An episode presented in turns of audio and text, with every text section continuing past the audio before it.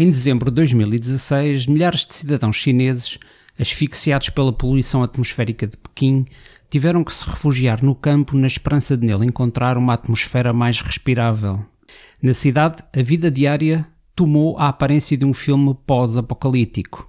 Os peões equipados com máscaras de gás circulavam, moviam-se como fantasmas numa bruma de partículas e gases em suspensão. Este contexto fez aparecer claramente uma separação de classes. Antes que a névoa levasse ao fecho dos aeroportos, somente aqueles que possuíam os meios para comprar um bilhete de avião puderam deixar a cidade. Para isentar as autoridades, os legisladores de Pequim chegaram a classificar a névoa entre as catástrofes meteorológicas, como se fosse um fenómeno natural e não uma consequência da poluição industrial e rodoviária. Uma nova categoria veio então se juntar à longa lista de refugiados que fogem das guerras, das secas, dos tsunamis, dos terremotos e das crises económicas. Estes são agora os novos os refugiados da poluição. No entanto, o Airpocalipse, como já se chamou, não tardou em ser objeto de uma normalização.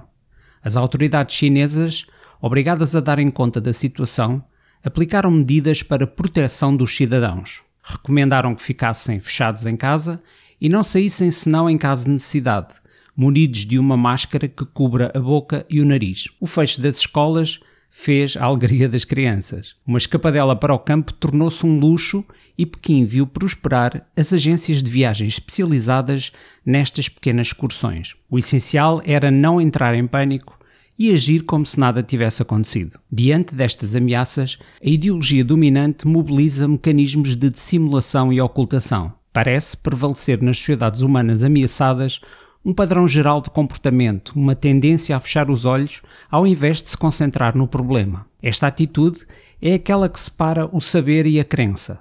Nós sabemos que a catástrofe ecológica é possível, mesmo provável, mas nós nos recusamos a acreditar que ela vai acontecer. Ocorre uma passagem do impossível ao normal, com um breve interlúdio de choque e pânico, que se manifesta na forma como os Estados e as grandes corporações encaram as ameaças ecológicas. Em A Doutrina do Choque, da jornalista Naomi Klein, mostrou como o capitalismo mundial explora as catástrofes naturais, as guerras e crises políticas e económicas para fazer tábua rasa das velhas constrições sociais e impor a sua própria agenda.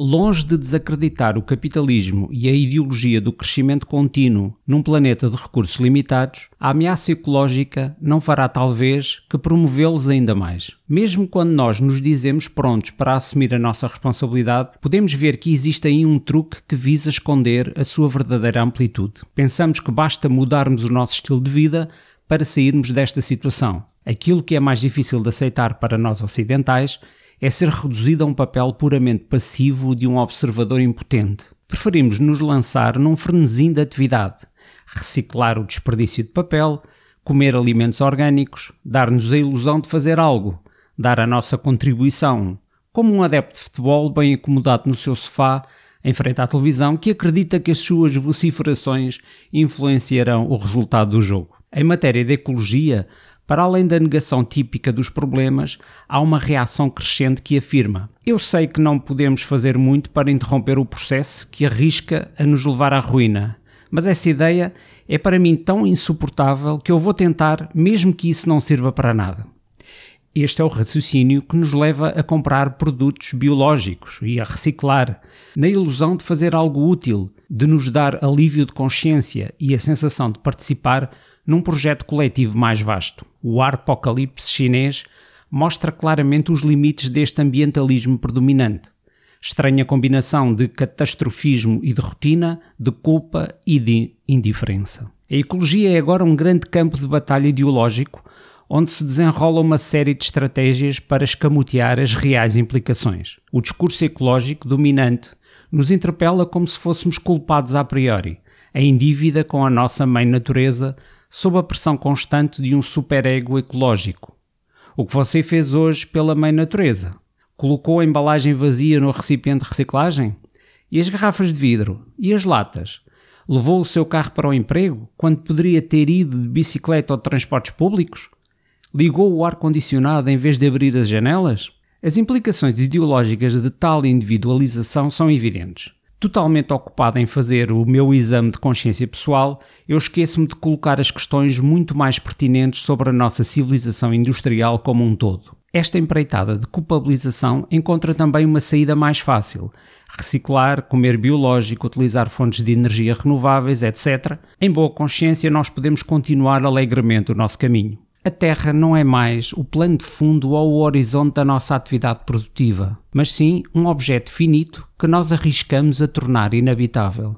A economia clássica define-se pelo desprezo pelos danos colaterais, sob o conceito de externalidades. Numa lógica de procura de lucro e crescimento, os danos ambientais não são incluídos nos custos de produção e são, em princípio, ignorados.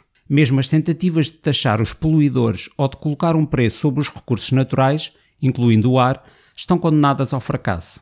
Para estabelecer uma nova forma de interação com o nosso meio ambiente, é preciso uma mudança política e económica radical, capaz de proteger os nossos bens comuns, naturais. Para além de Pequim, Londres, Paris, Madrid e todas as grandes metrópoles estão sob a ameaça da catástrofe da poluição atmosférica, dos gases e das partículas, na grande maioria com origem no tráfego rodoviário, constituindo graves problemas de saúde pública.